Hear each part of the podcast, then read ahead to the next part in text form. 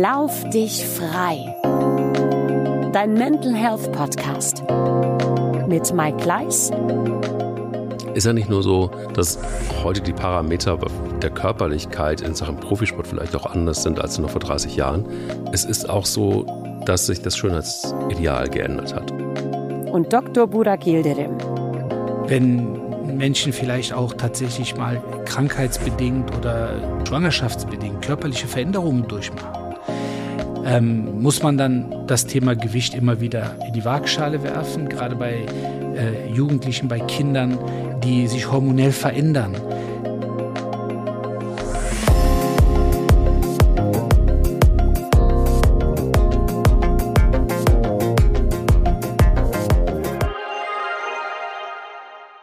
Lieber Burak, ich freue mich heute auf ein Thema, das äh, uns beide wahrscheinlich nie betrifft und äh, das äh, auch für uns ganz, ganz weit weg ist, persönlich zumindest.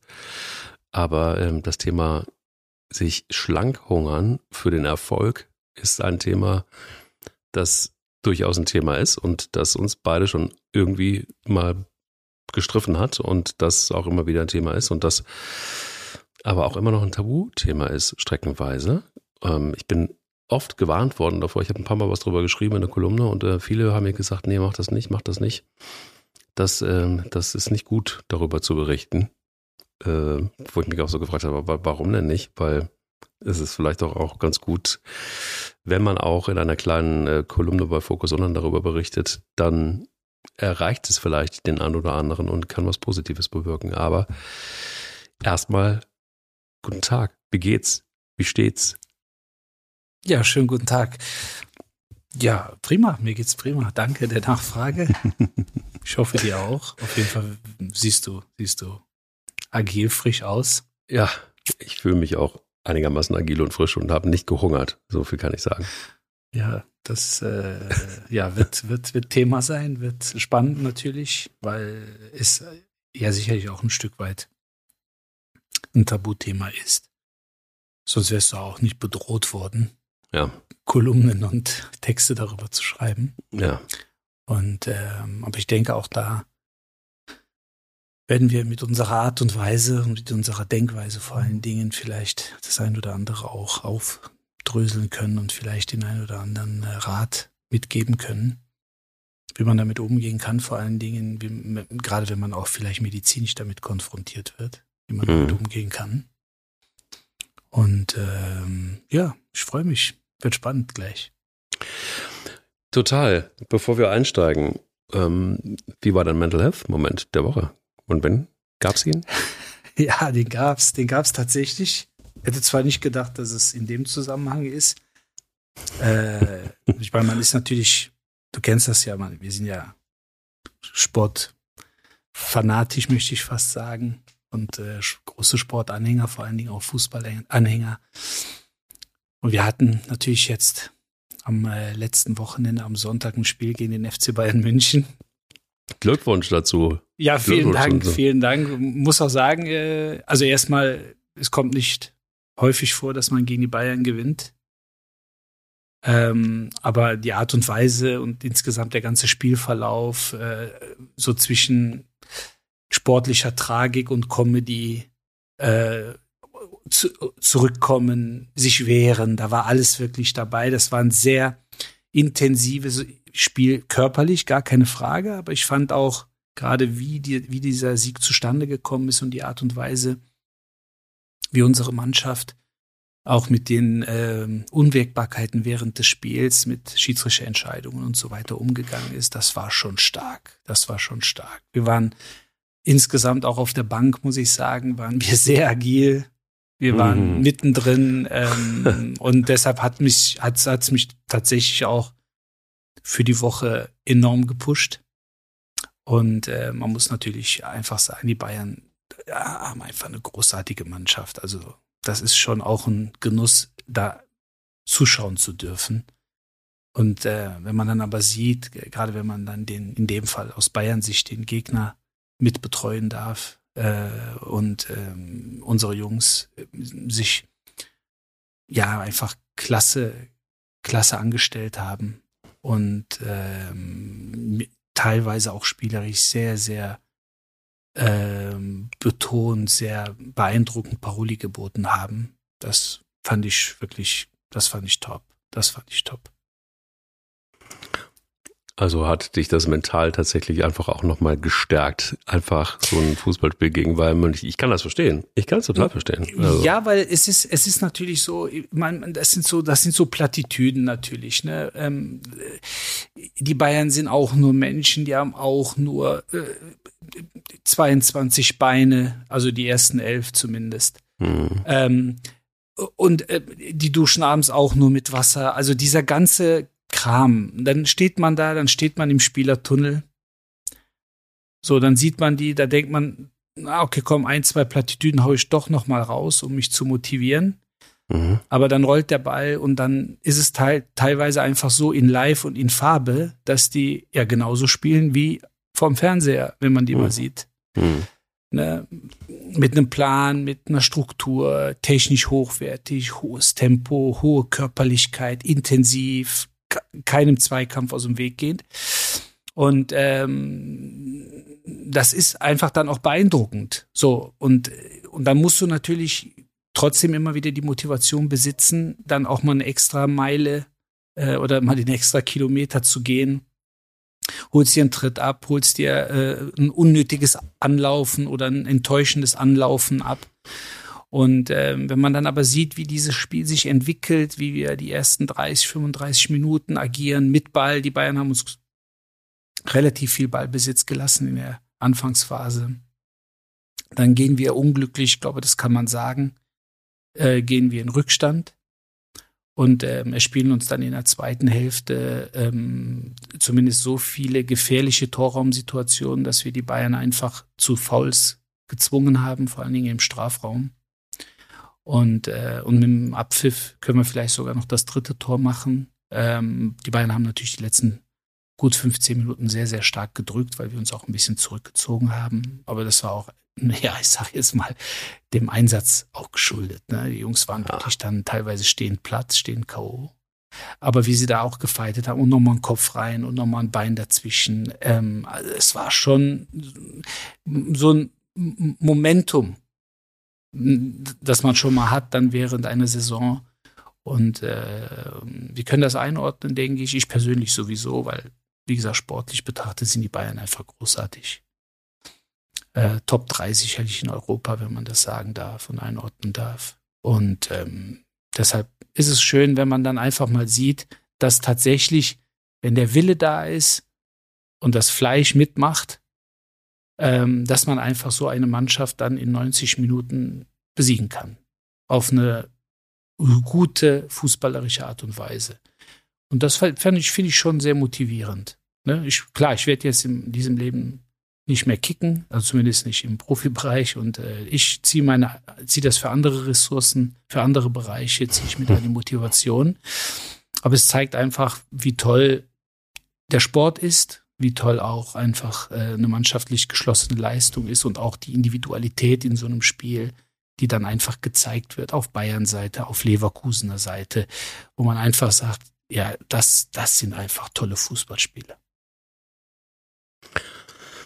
ist ja auch eine besondere Energie immer. Und wenn man dann irgendwie ganz äh, direkt an der, an der Seitenlinie steht und das alles dann einfach auch nochmal ganz anders mitkriegt, ähm, ich glaube, ich bin ähm, zumindest sehr nah dran an der Seitenlinie, dann spürst du, spürst du natürlich auch diese, diese enorme Energie, die, äh, die da in so einem Stadion ist. Und ähm, klar, okay, wenn es gegen die Bayern geht, dann ist das, glaube ich, nochmal, legt jede Mannschaft nochmal eine Schippe drauf. Und ähm, aber es ist tatsächlich auch so, das ist, das ist mir auch aufgefallen, jetzt in den, gerade in dieser Saison, wie körperlich stark die sind und wie, wie ähm, brutal, also es klingt schon fast oder sieht schon fast äh, robotermäßig aus, irgendwie so, wenn man so einen Kingsley Con ansieht, wie unfassbar, unfassbar schnell der ist, wie unfassbar fokussiert und den kriegst du ja gar nicht von den Beinen runter eigentlich. Das ist ja, selbst wenn du es probierst, das ist ja, der ja, fliegt ja dadurch. Dann, wenn dann eben nur sehr unsanft.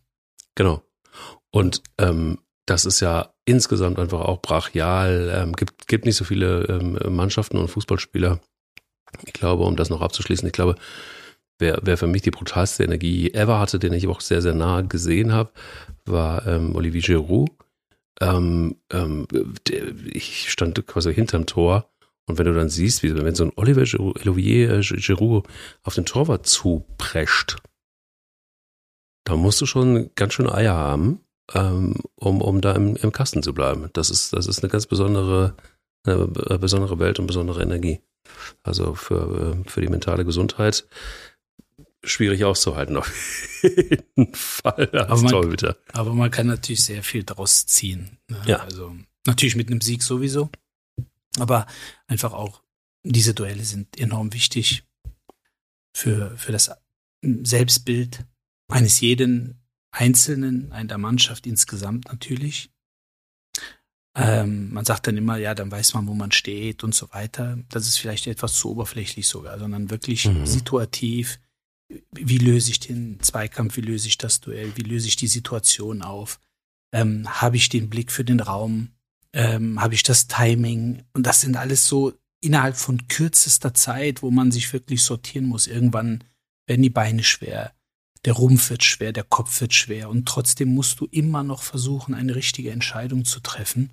Mhm. Das ist einfach, da- das ist schon toll. Das ist schon toll. Und äh, ich meine, das Spiel hat sich insgesamt gar keine Frage in den letzten ja, 20, 30, wenn wir noch weiter zurückgehen.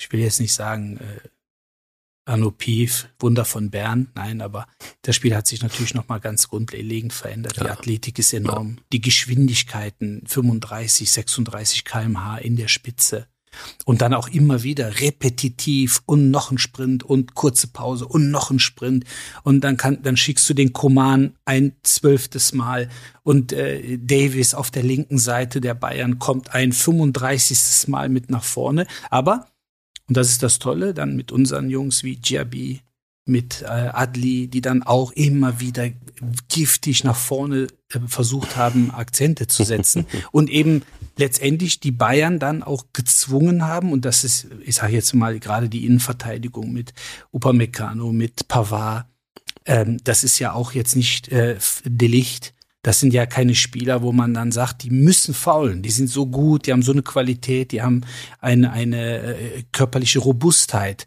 dass die nicht faulen müssen. Außer du zwingst einfach aufgrund deiner Agilität und aufgrund vielleicht auch deines Selbstbewusstseins, das du ausstrahlst in einer 1 zu 1 Situation.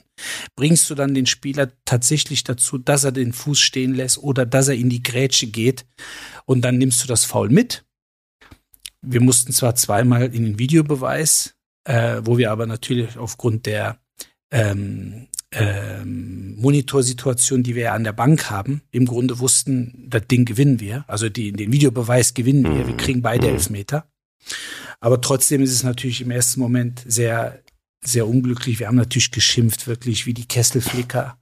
Und auch das ist schön, ne? wenn man dann wirklich in so einem lauten Stadion, wo dich ja dann der Nebenmann vielleicht hört, aber dann natürlich Schiedsrichter etc. nicht, wo man dann einfach mal Gas geben kann, losledern kann. Ne? Das ist schon, das ist schon gut. Das ist für die Birne ist das echt gut. Ich wollte sagen, befreit auf jeden Fall. Auf jeden Fall, auf jeden Fall. Wie war es bei dir? Wie war die Woche? Die war gut und der Mental Health Moment der Woche, der war ganz schnöder eigentlich. Ähm, ich hatte eine ähm, Situation, wo ich so gedacht habe, so ich muss jetzt einfach mal raus, ich muss an die frische Luft und ich muss mal wieder durchatmen. Es war so ein Tag, kennst du auch mit Sicherheit, wo irgendwie nicht viel rund läuft, sondern wo einfach, wo du denkst, so was ist denn heute los? Ist irgendwie falschen Bein auf, mit falschem Fuß aufgestanden oder ist, also aber auch alle um dich rum. Naja, und dann habe ich gedacht, so komm, ich äh, wollte sowieso für, für, wir haben Hühner und, äh, und, und äh, der Fuchs ist äh, bald ähm, mit Nachwuchs unterwegs und dann ist es gut, wenn die Hühner geschützt sind. Weil letztes Jahr gab es ja eben dieses Massaker, dieses Hühnermassaker, das er angerichtet hatte. Und dann ähm, habe ich jetzt angefangen, einfach mit, mit äh, Lärchenpfosten angefangen, so ein Gehege zu bauen. Und du, ich stand im strömenden Regen da und ähm, habe irgendwie Pfosten ähm, angeflemmt mit Feuer, damit die, die mit sich die Poren schließen, weil das dann in die Erde reinkommt. Und so, ich habe einfach mal wieder handwerklich komplett ähm, mit allen Händen zugegriffen und und das war so gut, weil es war auch nochmal anders als Laufen oder als, ähm, ähm, keine Ahnung, jeder andere Sportart, Fahrradfahren. Ähm, Mache ich ja beides gerne. ähm, es war, war eine super Herausforderung. Ähm, bist hinterher, weißt du genau, was du gemacht hast. Und ähm, klar, dann kommt irgendwie von oben der Regen runter, es ist kalt, es ist irgendwie auch ungemütlich, aber trotzdem es ist ein, ein, ein, toller Moment einfach, weil du irgendwie mit draußen bist, du bist in der Natur, du machst irgendwie was wirklich auch mit eigenen Händen, sitzt nicht irgendwie stumpf ähm, am Schreibtisch rum. Das irgendwie zu spüren und dann äh, so gegen Ende äh, war dann der Regen vorbei und dann ging so langsam, kam, brach die Sonne raus. Und es war ein wunderschöner Abend und so, das war dann so die Belohnung quasi dafür, dass ich da, dass ich da durchgehackert habe. Aber das zu spüren und auch mit Naturmaterialien zu arbeiten, weiß gar nicht, wann ich das das letzte Mal gemacht habe, keine Ahnung. Das ist wirklich ewig her. Aber ähm, dann, dann wirklich einfach mal wieder mit, mit, mit gut, gut riechen, weil alleine, wenn du, wenn du, das war schon irgendwie eigentlich Mental Health pur, wenn du so frisches äh, Lärchenholz, ähm, das gerade geschlagen und verarbeitet wurde, dann in, in, in die Pfosten, die du da ähm, reinzimmerst. Äh, sowas mir zu riechen, also wer weiß schon, ähm, wie Lärchenholz riecht. Das äh, hatte ich äh, definitiv nicht auf dem Radar. Deshalb, ähm, es war nicht ganz so fancy wie, wie äh, beim Spiel gegen die Bayern, aber es war auch ein, ein schöner Moment. Ja, muss ja auch nicht immer so fancy sein. Also ja, das Gute ist ja, wenn man sich auch an den, an den kleinen und alltäglichen Dingen äh, so erfreuen kann und auch hochziehen kann, dass man das äh, genießt vor allen Dingen. Und ähm, wie gesagt, bei mir bringt es halt einen Teil der Arbeit mit sich, dass man ab und zu in den Genuss äh, auch mal etwas äh, außergewöhnlicher Erfolge kommt äh, oder Siege. Momente, und, äh, ja. Die muss man dann auch, äh, und genau diese Momente muss man dann auch irgendwo genießen und nicht das Haar in der Suppe suchen, im Gegenteil. Ähm, und äh, das fällt natürlich dem Arzt ein bisschen leichter als den sportlich Verantwortlichen, weil die finden natürlich immer taktisch, technisch irgendwas, wo man sagt, ah, das hätte man schon besser machen können, würde ich sagen. Klar, na klar. Also, Entschuldigung, Arschlecken, 2-1 ja. gewonnen gegen eine genau. der Top-Mannschaften in Europa, Schrägstrich ja. der Welt. Ja. Der europäische Fußball ist ja dann weltweit auch sehr geachtet und gefürchtet, äh, sportlich.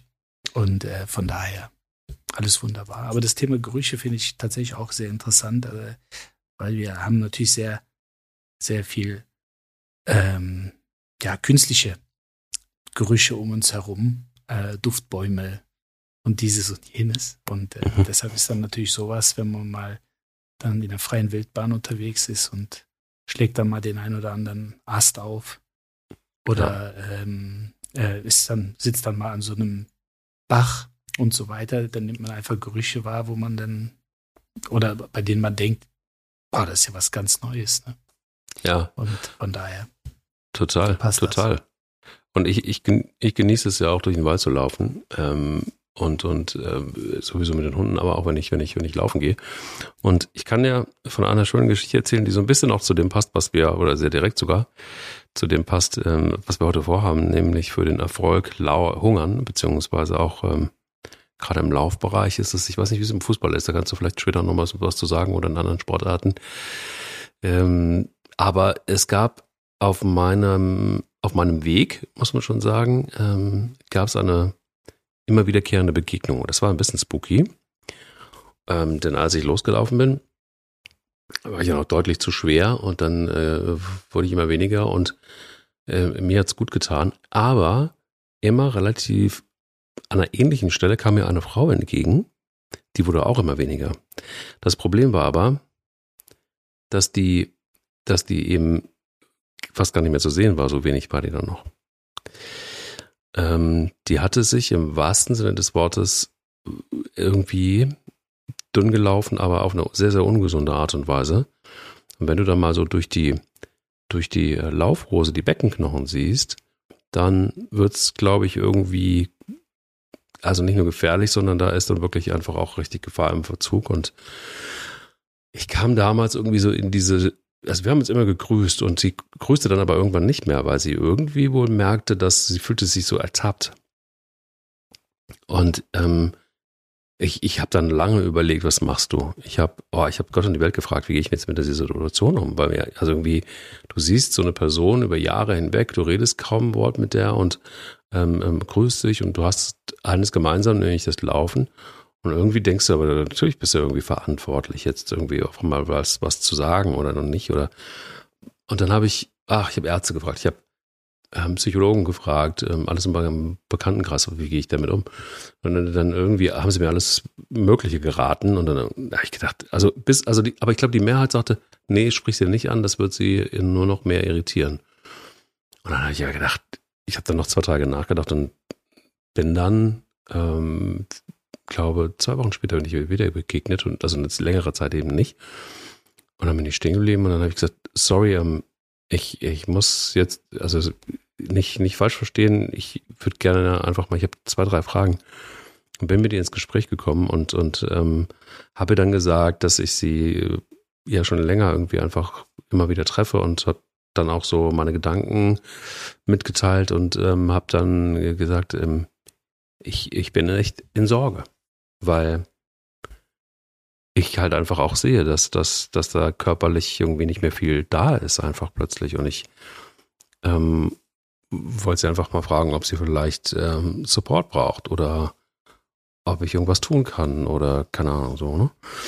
Und dann ähm, guckte sie mich so an und zwar so von, von unten hoch und ähm, konnte mir kaum die Augen gucken und sagte, ja, also ähm, ehrlicherweise, es wäre gut, dass ich sie jetzt mal angesprochen hätte. Ihr wäre das auch aufgefallen und sie würde sich ständig auf Marathonveranstaltungen vorbereiten und sie würde halt wissen, dass äh, je leichter sie ist, desto besser werden die Zeiten. Und ähm, habe ich gesagt, naja, das stimmt ja nur bedingt, weil wenn die, wenn die Muskeln dann auch aufgefressen werden, dann ist dann auch mit den Zeiten schwierig. Und dann kamen wir so ins Gespräch und dann sagte sie so, ach ja, klar, es ist so, war es mir nicht bewusst. Und dann standen wir da eine halbe Stunde.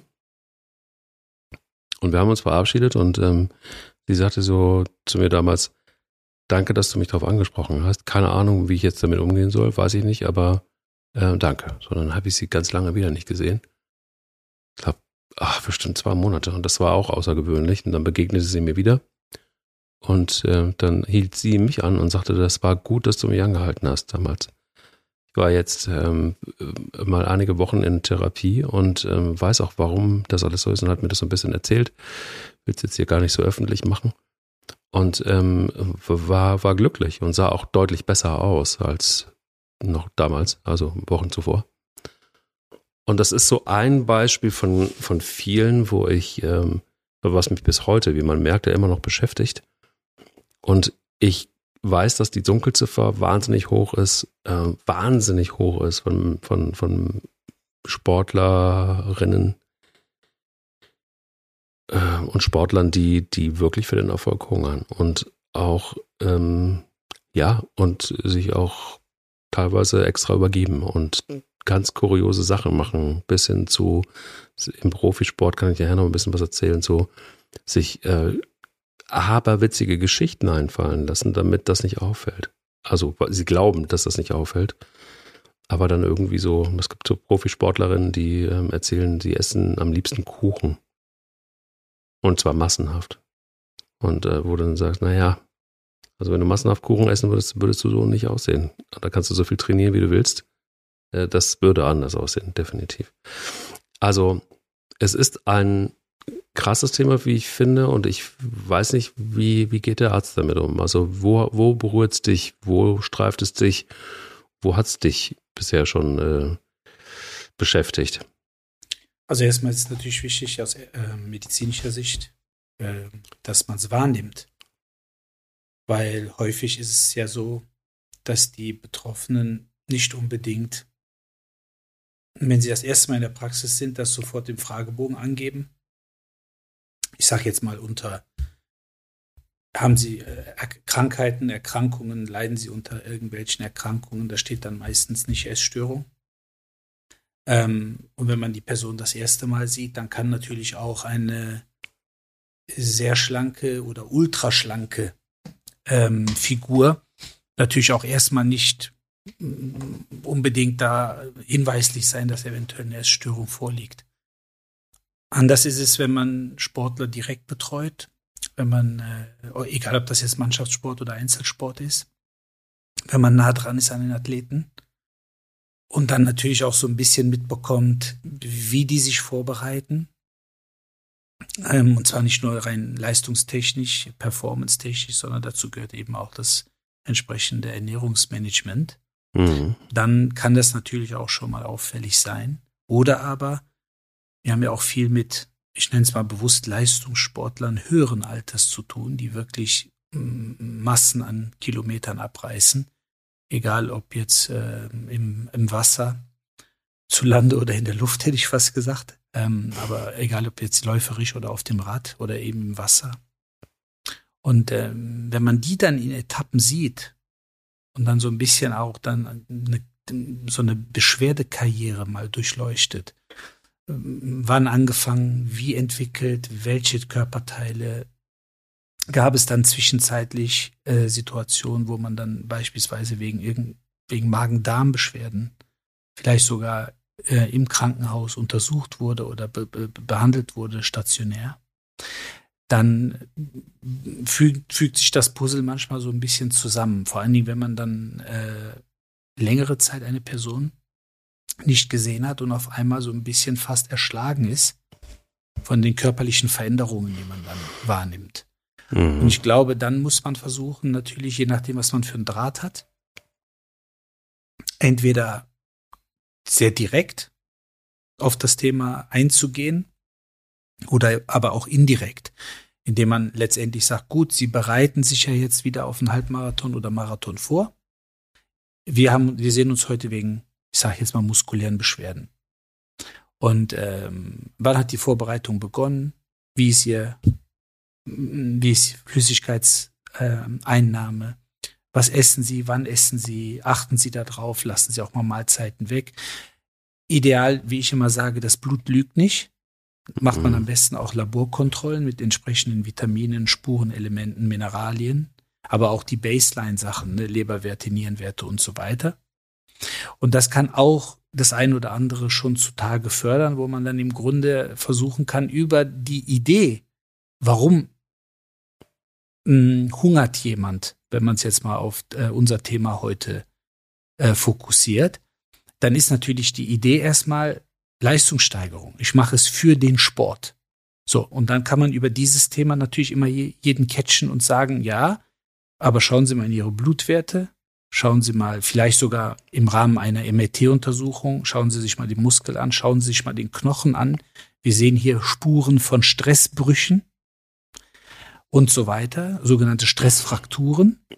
Mhm. Und dann kann man jemanden schon kriegen und sagen, passen Sie auf, ne, Sie können letztendlich nur wie äh, wie ein AMG Mercedes performen, wenn Sie wie ein AMG Mercedes tanken.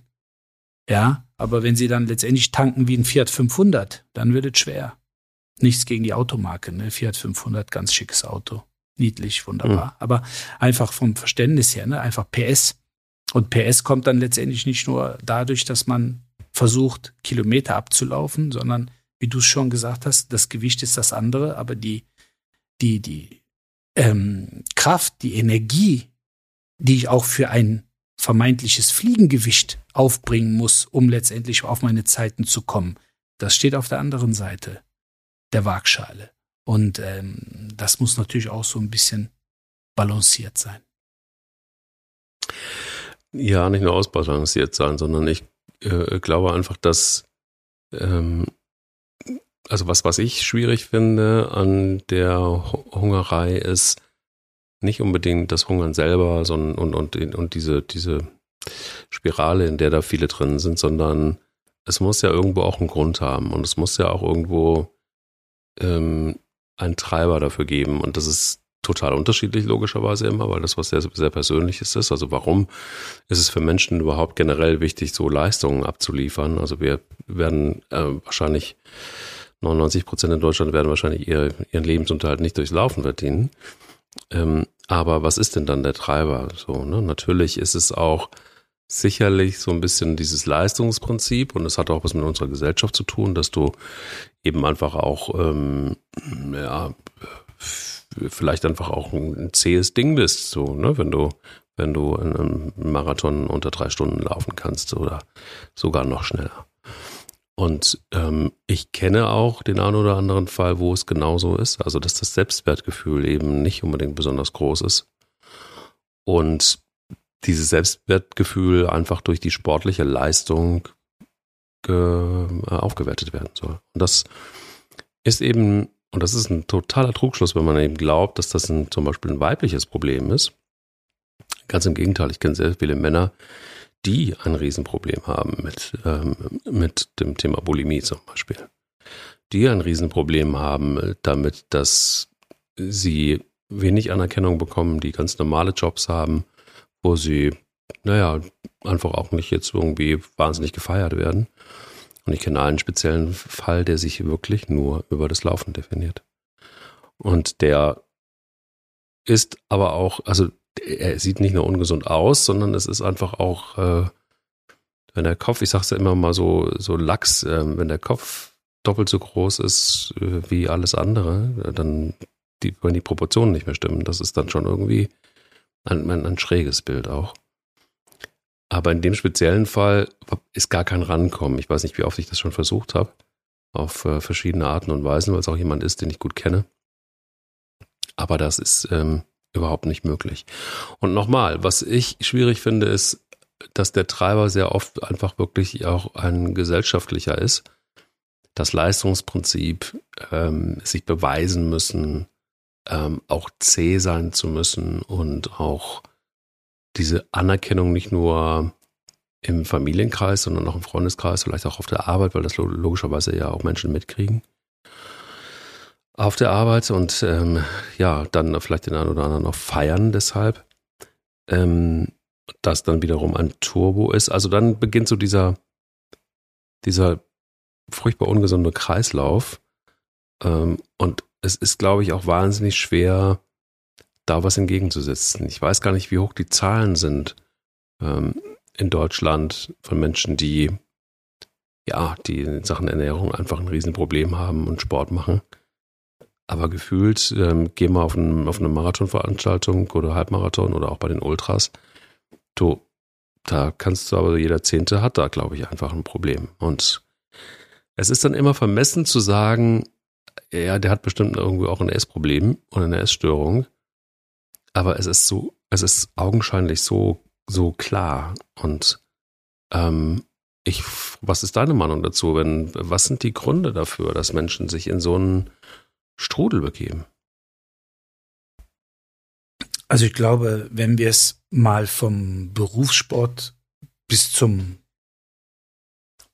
Freizeitbreitensport versuchen, so ein bisschen runter zu deklinieren, dann fängt es natürlich im Berufssport einfach auch damit an, ähm, grundsätzlich erstmal bessere sportliche Leistungen und dementsprechend auch sportliche Bewertungen zu erzielen. Ähm, es gibt ja auch die andere Variante, die dürfen wir nicht vergessen, weil man will ja manchmal im Sport eine sich sozusagen gewichtstechnisch auf eine andere Gewichtsklasse performen. Und ähm, da gibt es natürlich auch die Variante nach oben ne, im Boxen aus dem Halbschwergewicht hoch ins Schwergewicht. Das geht dann nicht nur mit Training sozusagen und äh, dann mache ich halt drei Sit-ups mehr, sondern da muss man natürlich auch tatsächlich Kalorien bolzen. Und deshalb gibt's wie gesagt, dieses, äh, ich sage jetzt mal, Hochessen und äh, runterhungern äh, sozusagen äh, als Pendant. Äh, gibt es natürlich auch. Ein ganz entscheidendes Thema ist sicherlich das was du angesprochen hast, nämlich die, äh, das Thema der Anerkennung. Und ähm, ob das jetzt Anerkennung für sich selber ist, also dass man wirklich sich selber dann über den Sport, über die Leistungen und damit vielleicht dann in Verbindung, ah, da muss ich aber auch ein gewisses Gewicht mitbringen, ähm, halten, vielleicht sogar reduzieren, anpassen, egal wie man es nennen möchte. Äh, bis hin natürlich, das ist, glaube ich, so der häufigste Fall, vor allen Dingen, wenn man das im Jugendbereich ähm, betrachtet, dass man natürlich Anerkennung haben möchte äh, von Dritten ähm, oder natürlich auch familiäres Umfeld, ähm, Trainerteam, ähm, Konkurrenten, ähm, vielleicht sogar äh, Teammitglieder etc. Und äh, deshalb ist es natürlich schon auch ein Stück weit so, dass man genau das aus der Betrachtung der Betreuerseite äh, einmal auch durchspielen muss. Wenn man Athleten ähm, betreut, wenn man sie wirklich auf den Weg bringt, wenn man vielleicht sie auch auf ihrem gesamten Karriereweg von klein bis groß ähm, auch mitgestalten und prägen möchte, dann muss man sich, glaube ich, auch dieser Verantwortung einfach bewusst sein. Ähm, das fängt natürlich im Elternhaus an, weil da häufig auch ein, ein unnatürlicher und ungesunder Druck teilweise aufgebaut wird. Wir kennen so diese Klischees, ja, der, die Mutter hat es damals nicht zur Kunstturnerin gebracht, aber die Tochter muss das jetzt. Oder im Fußball auch ganz klassisch, ne, der Vater hat äh, in der bunten Liga oder in der fußballerischen Unterwelt Kreisliga D gespielt, aber der Sohn, der muss es in die Fußball-Bundesliga schaffen. Und das gibt es natürlich. Es gibt aber auch ganz normal die, die sagen, wenn das Kind Spaß hat, hat es Spaß. Und, und dazwischen gibt's alles. Und ich glaube aber, dass halt wichtig ist, wenn man dann äh, spätestens im Trainerbereich oder wenn man dann im Bereich äh, Performancebegleitung ist, Individualtrainer, ähm, Physiotherapie, medizinische Begleitung, dass man da einfach auch seiner Prägungsfunktion ja so ein bisschen äh, klar sein muss. Und dass man viel unnötigen Druck auf die Athleten abladen kann, die dann irgendwie damit fertig werden müssen. Das gilt für Künstler genauso, Sänger, Sängerinnen und so weiter. Aber im Sport muss man das einfach auf dem Radar haben. Weil wir es auch hinbekommen müssen, dass wir wirklich stabile Persönlichkeiten ähm, ja, erzeugen möchte ich jetzt nicht sagen, das hört sich so ein bisschen wie, wie eine Produktion an, wie was Materielles. Aber im Grunde äh, spiegelt das trotzdem das Ganze wider, dass wir ähm, jemanden dazu bringen müssen, äh, dass er einfach auch als Mensch die nötige Anerkennung bekommen kann. Dafür muss er nicht ein Weltrekord gelaufen sein oder drei Tore in einem Spiel geschossen haben. Und ähm, aber, wie du es eben schon gesagt hast, wir haben natürlich so eine gewisse Leistungskultur. Und wir haben natürlich auch, darf man nicht vergessen, Schönheitsideale. Also wir wissen, haben wir ja mhm. in einer der Folgen so ein bisschen mehr oder weniger skizziert. Wir haben eine, eigentlich eine sehr, sehr hohe Fettleibigkeit. Aber das Schönheitsideal spiegelt das ja eigentlich nicht wider, was wir so aus den Medien kennen, was wir aus dem Sport kennen. Wenn man sieht, ich sage jetzt mal, wie sich einzelne Sportler auch im wahrsten Sinne des Wortes definiert positionieren, ja. dann versuchen wir Dingen gerecht zu werden, die streng genommen in der Realität eigentlich in der Mehrheit nicht stattfinden. Der Fokus liegt aber darauf. Und auch der Wunsch beziehungsweise der Druck, das erreichen zu müssen, liegt da drauf. Und ich glaube, da muss eine gewisse Form der Gelassenheit her, weil ich persönlich habe es erlebt, dass teilweise die besten Athleten, in welchem Bereich auch immer, Mannschaftssport, Einzelsport, immer eine gewisse Gelassenheit haben. Jetzt kann man immer sagen, ja, die haben die Gelassenheit, weil die so gut sind.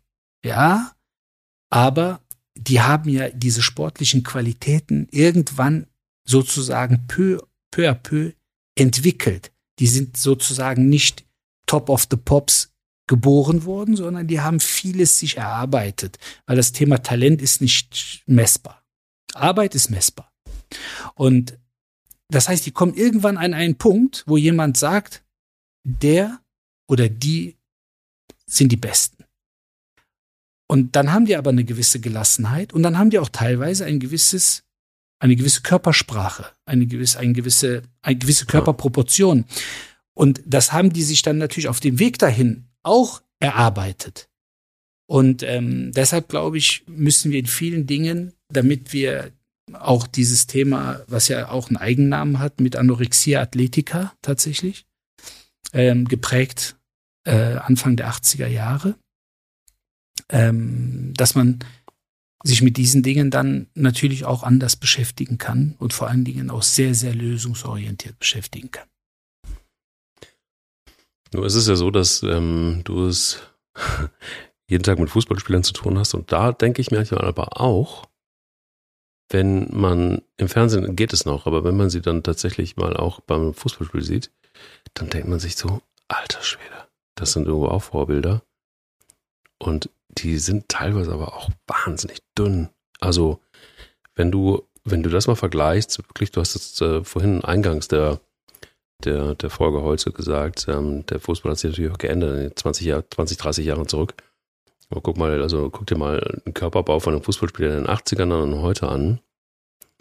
Ähm, da siehst du aber schon äh, Riesenunterschiede. Ähm, die haben wahrscheinlich auch anders, sich anders ernährt und die haben auch anders trainiert und keine Ahnung, was da alles zusammenkommt. Aber gerade, wir haben ihn vorhin angesprochen, Kingsley Conan zum Beispiel gibt's oder, oder auch Nico Schlotterberg, das sind so Leute, die mir so spontan einfallen, wo ich denke so, boah, ist XS, wenn da, wenn XS äh, schlackert, so dann, dann wird's äh, schwierig. Und da ist natürlich die Frage, ob das noch gesund ist. Ähm, und auch das sind ja Vorbilder, ne? Also ähm, da, da finde ich es dann immer auch schwierig, ist bei den Läufern aber auch ganz genauso. Also es gibt, es gibt natürlich auch unter den Profiläufern Leute, die Vorbilder sind, klar. Und ähm, das ist dann streckenweise auch wirklich grenzwertig. Und ich habe eins noch genau im äh, Kopf, weil du es angesprochen hast, nämlich das Thema Schönheitsideal. Ist ja nicht nur so, dass heute die Parameter der Körperlichkeit in Sachen Profisport vielleicht auch anders sind als noch vor 30 Jahren. Ähm, es ist auch so, dass sich das Schönheitsideal geändert hat. Und eine wilde Geschichte muss ich hier noch loswerden in dem Zusammenhang. Das war wirklich, wenn das Schönheitsideal lebensgefährlich wird, dann ist es einfach kurz vor zwölf und das ist dann auch was, wo, das ist übrigens auch kein Einzelfall gewesen, junge Frau, ähm, die, als ich sie gesprochen habe, 21 war, die mit 16 so dünn war, dass sie ähm, regelmäßig Probleme hatte mit dem Kreislauf, logischerweise schon. Und sie ist dann, weil ihre Eltern immer gesagt haben, du bist zu dünn, du bist zu dünn, du bist zu dünn, ist sie heimlich nachts laufen gegangen, damit es niemand mitkriegt. Und ist dann morgens um vier auf einem Acker gefunden worden von Spaziergängern, die mit dem Hund unterwegs waren, sehr früh morgens. Und von dort dann ins Krankenhaus. Und da war sie dann auch erstmal vier Wochen. Ähm, das war damals knapp, sagte sie mir damals. Es war so, dass sie, ähm, dass es nicht klar war, ob sie das überlebt. Und äh, sie hat es geschafft und sie hat bis heute, ab und zu äh, spreche ich sie mal, bis heute hat sie damit Probleme, die Balance zu finden. Und der Treiber war, dass ihre Mutter früher gesagt hat, du bist zu dick, du bist zu dick, du bist zu dick. Eingehämmert hat sie ihr das. Und das Laufen war für sie nicht nur, ja, ein Tool, um das Selbstbewusstsein zu steigern um, um aktiv zu bleiben. Das war für sie einfach auch Mittel zum Zweck. Je mehr laufen, desto dünner. Und dann kam natürlich noch dazu, dass sie sich dann noch das Essen nochmal ausgespuckt hat, das sie äh, verzehrt hat, um einfach noch dünner zu werden. Und dann bist du plötzlich in einer ganz komischen Maschinerie drin. Und da trifft genau das zu, was du gesagt hast, nämlich Schönheitsideal oder auch Leitbilder. Was für eine Aufgabe ist das heute? Das ist eine, eine, eine große Aufgabe, glaube ich, Leitbild zu sein. Ich bin mir manchmal nur nicht sicher, ob Profisportler sich dessen so bewusst sind. Wie siehst du das? Das kommt immer darauf an, was sie für eine Selbstwahrnehmung haben. Also, wenn die natürlich auch in so einem Konstrukt aufwachsen und groß werden und sich eigentlich immer behaupten müssen, wo unheimlicher Druck herrscht.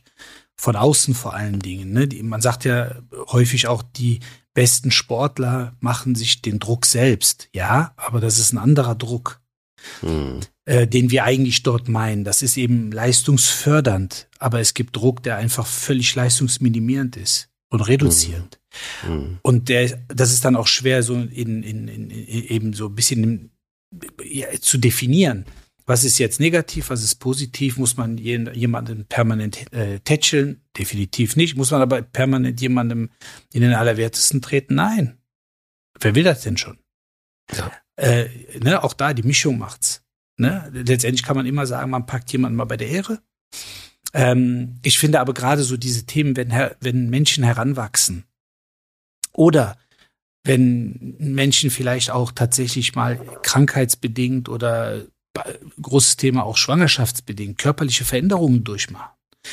Da muss man einfach auch irgendwo ein gewisses, ja, sensibles Gefühl dafür haben und Fingerspitzengefühl, wie gehe ich jetzt mit dieser Person um? Ähm, muss man dann das Thema Gewicht immer wieder in die Waagschale werfen, gerade bei äh, Jugendlichen, bei Kindern, die sich hormonell verändern, die mal mehr Sport machen, mal weniger. Phasen haben, wo sie einfach sagen, boah, ich fresse ohne Ende, dann aber wieder Phasen haben, wo man denen im Grunde jede einzelne Bohne in den Mund schieben muss. Und da muss man, glaube ich, immer so ein bisschen auch der Kraft und der, der Macht der Worte, seiner Worte, nämlich aus Seiten, von Seiten der Eltern, von Seiten Trainer, äh, Teams etc., das muss man sich einfach bewusst sein. Weil das ist teilweise so komisch sich das anhört und vielleicht auch ein, etwas übertrieben wirken könnte, manchmal ist es irreparabel. Also wenn ich mhm. jemandem einmal etwas in die Birne gesetzt habe, was dieserjenige oder diejenige in Anführungsstrichen nicht abbauen kann und irgendwann letztendlich permanent äh, wie so ein Teufelchen äh, im, im Hirn rattert und immer wieder daran erinnert, nein, nein, nein, tu das nicht, tu mach, mach das nicht, isst das nicht, trink das nicht, dann habe ich natürlich äh, ja überhaupt nichts gewonnen, im Gegenteil. Und ähm, das ist ja auch so ein bisschen die Problematik im Sport, dass man äh, wie bei so vielen Dingen, die dann chronisch negativ werden, ähm, die, äh, die Problematik am Anfang ist, dass man natürlich mit dem, mit den ersten Kilos, die purzeln, fühlt man sich im wahrsten Sinne des Wortes erleichtert und hat dann auch letztendlich erstmal ein Hochgefühl, weil man merkt, oh, ich habe tatsächlich jetzt mal Gewicht verloren.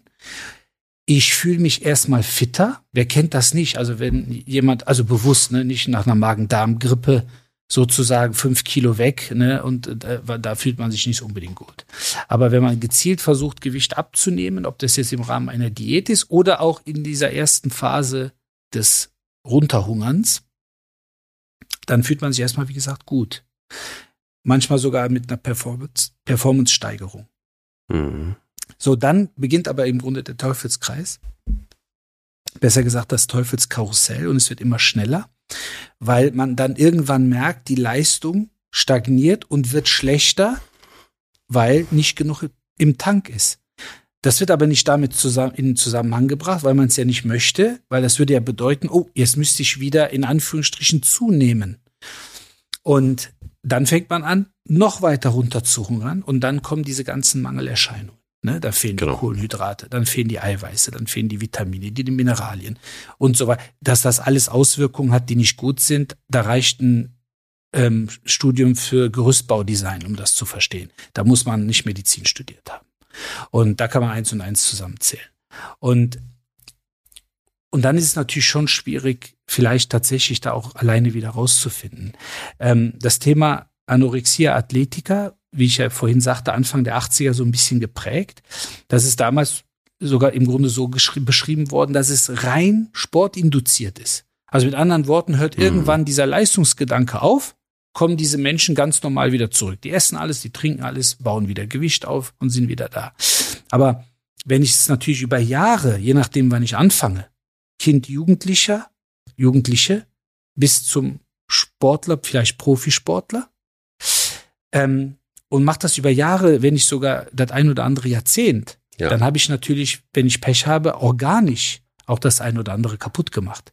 Und dann ist es nicht ganz so einfach zu sagen, oh nee, das ist nur sportinduziert und wenn die mit dem Sport aufhören, dann essen die halt wieder. Ich habe Leute, die sind 55, die haben sich innerhalb von anderthalb Jahren runtergehungert, weil sie sagen, äh, ja, ich will ja auch noch gut aussehen und ich will auch noch meine eigenen Rekorde brechen und so weiter. Aber die können keine 500 Meter mehr laufen, weil entweder die Wade zumacht, der Rücken wehtut oder sie sich einen Ermüdungsbruch im Knie zugezogen haben, weil einfach die Inhaltsstoffe nicht mehr da sind.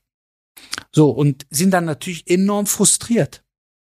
So, und das heißt, die sind frustriert in ihrer, in ihrer Leistungsentwicklung, in ihrer Wahrnehmung. Gleichzeitig fehlt die Anerkennung, die sie natürlich durch den Sport ja ein Stück weit auch haben wollen. Mhm. Und das ist natürlich ein, ein Riesenproblemballon, der da aufgeblasen wird. Und deshalb ist es meiner Meinung nach auch nicht einfach so dahergetan, ja, äh, wenn die Sportler dann, wie gesagt, mal aufhören, dann sind sie, dann sind sie halt wieder da. Ja, also zumal du hast jetzt eins angesprochen, was ich äh, elementar finde, und zwar die ganzen die ganzen Folgeschäden, ne? also so organischer Art. Ähm, du hast auch gesagt, ja, muss man jetzt irgendwie kein ein Riesenstudium hinlegen, um zu verstehen oder um sich ausrechnen zu können, was da alles passieren kann. Aber ehrlicherweise, erst als ich mich mit dem Thema so intensiv beschäftigt habe, war mir dann auch klar, was wirklich alles passieren kann. Also ich hätte nie gedacht, dass ähm, ein Frauenkörper so sensibel reagieren kann, dass die Periode ausbleibt, zum Beispiel. Ne? Und jetzt, das sind jetzt nur Kleinigkeiten. Wenn es dann um organische Schäden äh, geht, dann äh, sieht schon teilweise nochmal ganz anders aus. Und völlig richtig, was du sagst. Also wenn der, wenn der Körper natürlich ständig unterversorgt ist, dann weiß man, kann man sich vorstellen, dass das natürlich irgendwie im wahrsten Sinne des Wortes auch an die Substanz geht. Und ähm, ich habe aber immer noch nicht so richtig ähm, verstanden, bis heute nicht, ähm, weil es wahrscheinlich auch ein rein psychisches Problem ist, also ein, auch und, und vor allem ein mentales Problem, ähm, muss man es so sehen, dass Menschen, die, die davon betroffen sind, eigentlich immer ähnlich wie Alkoholiker, Alkoholiker bleiben, dann auch essgestört bleiben? Oder gibt es da die Chance, das vielleicht auch wieder in den Griff zu kriegen? Also gemäß der Definition, definitiv kann man das in den Griff bekommen. Ich möchte jetzt nicht in den Bereich der anderen Essstörungen, die ja teilweise eben anders ähm, aufgebaut sind, beziehungsweise auch andere, teilweise vielleicht sogar andere Ursache haben, etc.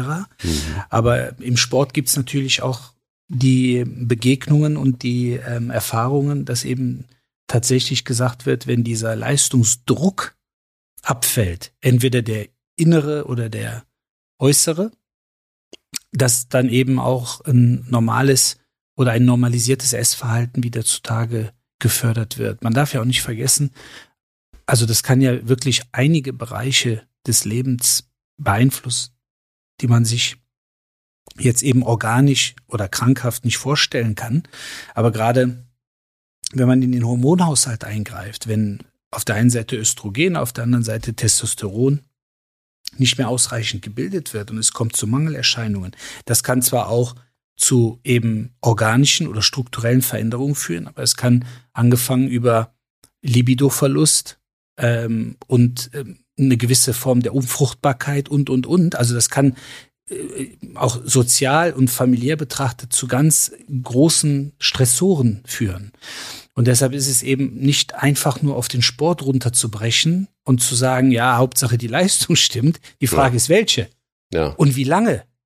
Und äh, auch da für den medizinischen Bereich muss man einfach sagen, haben wir einfach diese Aufgabe, ähm, den Athleten klar mit auf den Weg zu geben, wenn wir es erfahren, wenn wir es mitbekommen, wenn wir es begleiten, ähm, ähm, dann müssen wir darauf hinweisen, dass das eben gesundheitlich wirklich Folgeschäden, auch irre, irreversible Folgeschäden einfach mit sich bringen kann.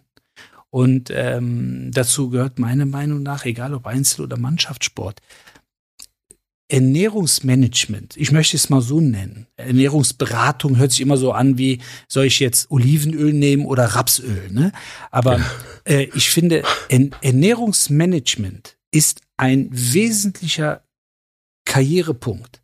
Also den muss äh, der Einzelsport, aber auch der Mannschaftssport, speziell der Fußball, ganz klar, muss das auf dem Radar haben. Weil zu Ernährungsmanagement gehört eben nicht nur, wann esse ich was, sondern was kann ich mal bewusst weglassen oder sogar sollte ich weglassen. Beispiel, wenn es Richtung Wettkampf geht. Was ist aber unheimlich sinnvoll im Bereich der Saisonvorbereitung. Schaffe ich das Ganze über ein Verständnis den Athleten rüberzubringen, dann und es wird anerkannt als leistungs- und performanceverbessernd, werde ich automatisch auch einen ganz anderen bewusst damit umgehenden Menschen ja, ähm, ja erziehen und ja. unterstützen und prägen. Und deshalb gehört dieses Thema wirklich ich würde fast sagen, auf, sofort auf Augenhöhe bei der Planung. Nicht, ist, nicht nur, wer ist jetzt äh, der Internist und die Frauenärztin und äh, die Orthopädin meines Vertrauens oder die Physiotherapie meines Vertrauens, sondern wer berät mich im, beim Thema Ernährung. Und ähm, weil das ist letztendlich ein ganz, ganz großer Aspekt. ähm, weil die Ernährung, das hatten wir in einem anderen Zusammenhang auch natürlich, ähm, wichtig ist, genauso wie das Schlafverhalten, um am Ende des Tages Top-Performance bringen zu können und dann damit einhergehend Ergebnisse, Resultate und gerne auch Anerkennung zu bekommen. Und ich glaube einfach, dass man viel selbstbewusster dann damit umgehen kann, dass man die Persönlichkeit damit stabilisieren kann. Weil letztendlich jemand, der die Entscheidung trifft, sich runterzuhungern, der trifft ja eine Entscheidung aus entweder Unwissenheit, Unsicherheit oder purer Überzeugung. Und das gilt es ja auf den Prüfstand zu stellen. Wenn die Überzeugung da ist, dann hätte ich das gern natürlich mal gewusst, weil vielleicht habe ich ja was verpasst ähm, in, äh, im Rahmen meiner, meiner Denke. Und äh, deshalb ist es, glaube ich, auch wichtig, jemanden, der davon überzeugt ist, dass er hungern muss und äh, um was, wem, wem oder was auch immer zu entsprechen, ähm, dass man diesen Menschen unheimlich Gehör schenken muss. Nicht nur denen, die unsicher und unzufrieden und unglücklich sind. Du, also es ist, ähm, es ist, es ist teilweise ja auch so, dass wenn du, wenn du gerade sagst Management oder Ernährungsmanagement, ähm, bin ich ein großer Fan von, einfach deshalb, weil wenn man sich damit einmal beschäftigt hat, dann äh, merkt man auch im Zweifel, was für ein Mist man sich reingestopft hat ähm, davor. Und einfach mal so ein bisschen ein Bewusstsein zu bekommen, erstmal grundsätzlich, was tut mir gut, wenn ich Sport treibe oder auch wenn ich keinen treibe. Und was ist vielleicht nicht gerade so gut, äh, zu welcher Uhrzeit zu essen und wie viel und in welchen Mengen. Das macht ja erstmal grundsätzlich sowieso Sinn.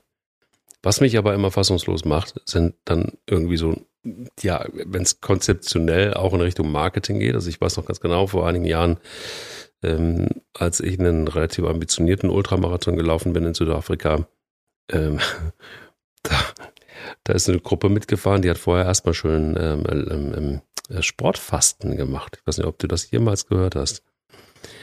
Also da wird wirklich dann gefastet auf eine sehr harte Art und Weise, um, also und zwar kurz vor einem Wettbewerb, um die Leistung zu steigern. Das heißt also, der Stoffwechsel ändert sich.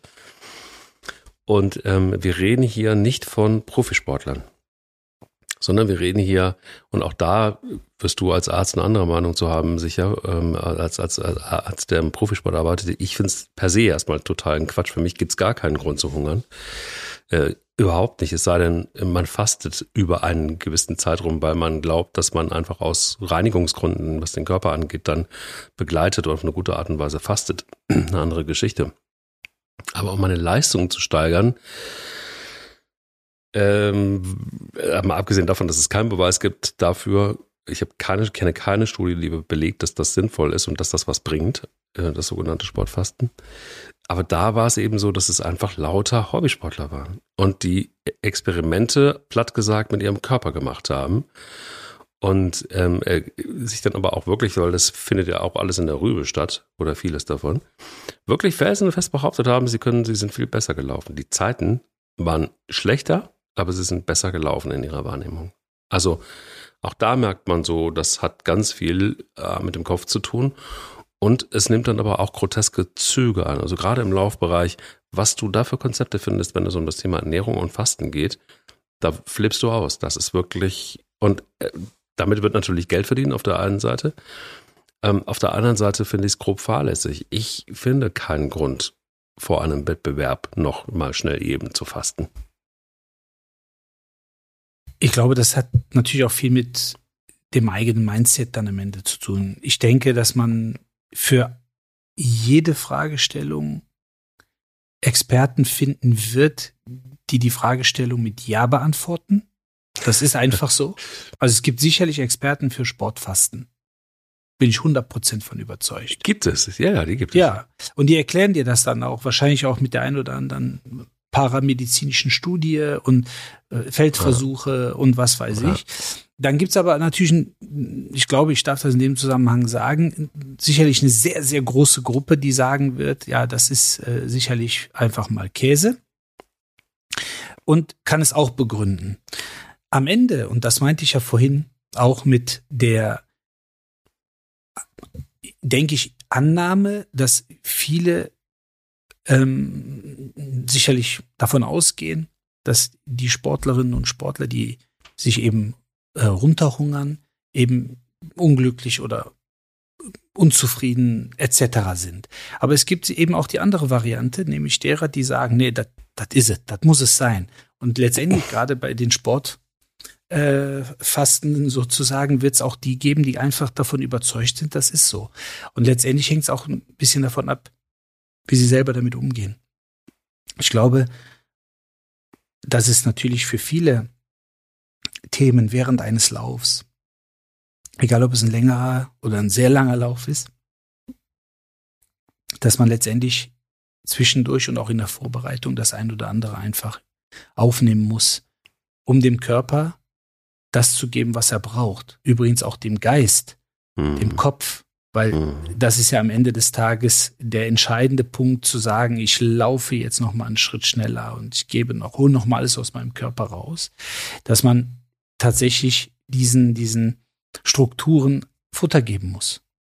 Und ähm, deshalb glaube ich, gibt es viele Aspekte, die beim Sportfasten auch so ein bisschen dann ähm, ja ignoriert werden. Ähm, mhm. Aber ich glaube, die, die davon überzeugt sind, wird man schwierig mit rein mit wissenschaftlichen äh, Argumenten sogar doch schwieriger, glaube ich, aber einfach rein logisch betrachtet wird man denen schwer ähm, was zu entgegen, entgegenzusetzen haben. Wann hast du das letzte Mal einem Fußballspieler gesagt, du bist zu dünn? Du bist zu dünn. Boah, das ist in einem äh, vor drei Jahren. Ach, guck mal.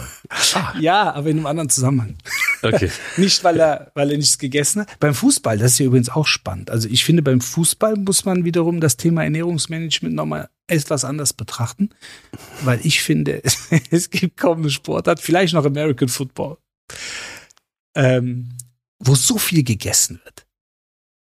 Also mhm. da wird gefühlt rund um die Uhr gegessen. Also wenn ein Abendspiel ist, da, ne, also diese Klassiker, mhm. ähm, Frühstück, Mittagessen, Abendessen, mhm. geschenkt. Dann gibt es noch, dann gibt's noch Pre-Match Meal. Pre-Match Meal. Pre-Match Meal. Okay. Und wenn du Glück hast, dann noch zwischen Pre-Match Meal und Mittag gibt's noch Kaffee und Kuchen. Mhm. Dann gibt's das Spiel. Beim Spiel gibt's ja auch noch was zu fassen. Obst und das ein oder andere an, an, an, an schnellen, wie man so schön sagt, schnellen mhm. Zuckern. Und dann, wenn es ein sehr, sehr spätes Abendspiel ist, dann gibt's hinterher noch um 23, 24 Uhr Abendessen. Ah, okay. Und mhm. da, da, da muss man wiederum meiner Meinung nach fast eine andere Art, anderes, andere Art der äh, Ernährungsbetreuung ähm, machen. Ähm, aber um auf die Frage nochmal konkret zu antworten, dem Spieler, äh, der Spieler stand vor einem Wechsel. Mhm.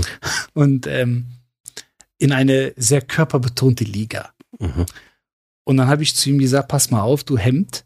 Also so wirst du es echt schwer haben. Die pusten dich weg. Mhm. Du musst zunehmen. Und zwar muskulär. Ah, okay. Mhm. Genau.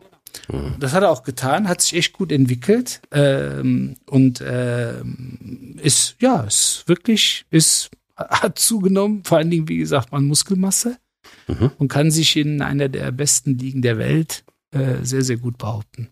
In England sind andere Gesetze am Start. Das kann man mal auf jeden Fall sagen. Definitiv. So sieht es so. aus. So ja, sieht es ja. aus. Ja, ja. Ähm, vielleicht zum Schluss noch. Was kannst du mitgeben als Arzt, wenn es darum geht, zu diesem Trugschluss vielleicht ähm, ein wenig zu relativieren? Je dünner, desto erfolgreicher bin ich? Wie komme ich am besten aus diesem, wenn ich davon betroffen bin, aus diesem Teufelskreis raus? Ja, ich glaube, das erste ist, dass man versucht, äh, Hilfe zu suchen, Hilfe zu finden, idealerweise extern. Ich finde, da eignet sich die Medizin ähm, grundsätzlich sehr gut zu. Zu der Medizin zähle ich persönlich auch immer die Psychologie. Mhm. Ähm, und ich glaube, dass man sich einfach anvertrauen sollte, wenn man das Gefühl hat, es geht in die falsche Richtung und die Motivation, ähm, die hinter der des Essverhaltens, möchte ich mal sagen, weil bis man das als Essstörung für sich selber charakterisiert, kann es sehr lange dauern. Mhm. Aber für das Essverhalten, glaube ich, ähm, ist es wichtig, wenn man da wirklich merkt, da stimmt irgendwas nicht von sich selber aus, dann muss man einfach versuchen, über Laborwerte, über körperliche Untersuchungen, manchmal auch über eine Bildgebung, MRT ist da zum Beispiel eine sehr gute Möglichkeit, ähm, auf Missstände einfach vielleicht sogar hinzuweisen. Und äh, idealerweise nimmt, nimmt das dann die Gegenpartei auf und bastelt daraus was im Rahmen der Betreuung und der Beratung. Ähm, aber ich glaube, der, der häufigste Fall ist, ähm, dass sich nicht de, die Betroffenen selber melden, sondern dass man eigentlich die Betroffenen als Betroffene wahrnehmen muss. Und ich glaube, da ist es einfach wichtig, dass man sich als als Elternteile, als ähm, medizinische Betreuer, als vor allen Dingen äh, erzieherische, und das sind Trainer und Trainerinnen am Ende des Tages auch, dass man sich, ähm, wie ich es vorhin sagte, seiner Wirkung einfach bewusst sein sollte, mhm. seiner Worte bewusst sein sollte und dann ähm, gezielt auch vielleicht auf jemanden zugehen sollte, der nicht, nicht unbedingt schon, ähm, ich sag jetzt mal, um drei Kleidergrößen schmaler geworden ist, sondern wo man einfach merkt, dass die Performance leidet, ähm, ohne dass man sofort die äh, körperlichen Veränderungen auch wahrnimmt. Und ich glaube, dann kann man da vielleicht das ein oder andere schon in der Frühphase ähm, erkennen äh, und vielleicht auch im Keim ersticken. Aber ähm, ich denke, und ich bin ja ein großer Freund der Prävention eigentlich, ja. dass man ähm, nicht am falschen Ende sparen sollte. Ne? Also wir haben, es wird viel, viel Geld in Ausrüstung gesteckt. Es wird viel Geld in Logistik gesteckt. Es wird teilweise auch viel Geld natürlich in Nahrungsergänzungsmittel und so weiter gesteckt. Aber man sollte, wenn man sich auf den Sport als Leistungssport mindestens einlässt, dann sollte man in die Bereiche Psychologie, Ernährung und medizinische Betreuung investieren. Nicht horrende Summen, nicht äh, dauerhaft, nicht jede Woche, aber man sollte wirklich ein gutes Team beisammen haben, was einfach präventiv schon sehr, sehr viel abfangen kann. Und da lohnt es sich tatsächlich zu investieren. Da kann man auch mal ein drittes Paar gutes Laufschuhe weglassen und hat zwei Paar gute Laufschuhe mhm. und ähm, hat dann einfach mal eine sportpsychologische Betreuung, wo es dann einfach nur darum geht, was sind die Ziele, wie kann man die erreichen, was sind aber vielleicht auch Hindernisse und Hürden, die im Weg stehen könnten. Und über diese, über dieses Entree öffnen sich teilweise ganz, ganz neue Aspekte, die man dann in der Tiefe, wenn man ein gutes Vertrauensverhältnis aufgebaut hat, ähm, dann noch näher abgreifen kann.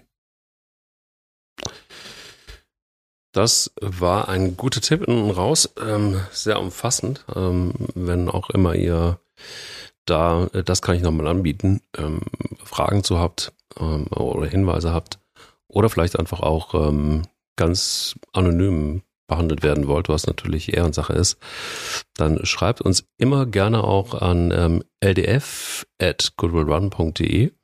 Das ist unsere E-Mail-Adresse, wo ihr immer hinschreiben könnt, wenn ihr irgendwas auf der Seele habt an dieser Stelle auch, ähm, weil das auch schon einige Mal in äh, einige in, in, in äh, na, äh, wahrgenommen haben, ähm, auch schon vor einigen Jahren, dass sie mich angeschrieben haben, macht das gerne und ich bin mir sehr sicher, ach, der Burak muss ja sowieso, der darf ja sowieso nichts sagen, der muss ja sowieso schweigen.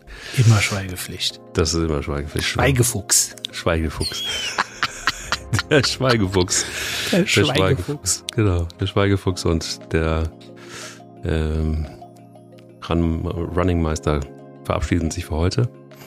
Und ähm, danke dir für ja, für viel Hunger und viel ja, Auffüllendes eigentlich, um dieses Thema äh, mal ein bisschen anzugucken. Wird wahrscheinlich nicht das letzte Mal gewesen sein. Danke für heute und wir hören uns nächste Woche wieder. Vielen Dank, bis bald. Schöne Woche. Dito. Lauf dich frei. Dein Mental Health Podcast. Eine Produktion von Goodwill Run. Wir denken Marken neu.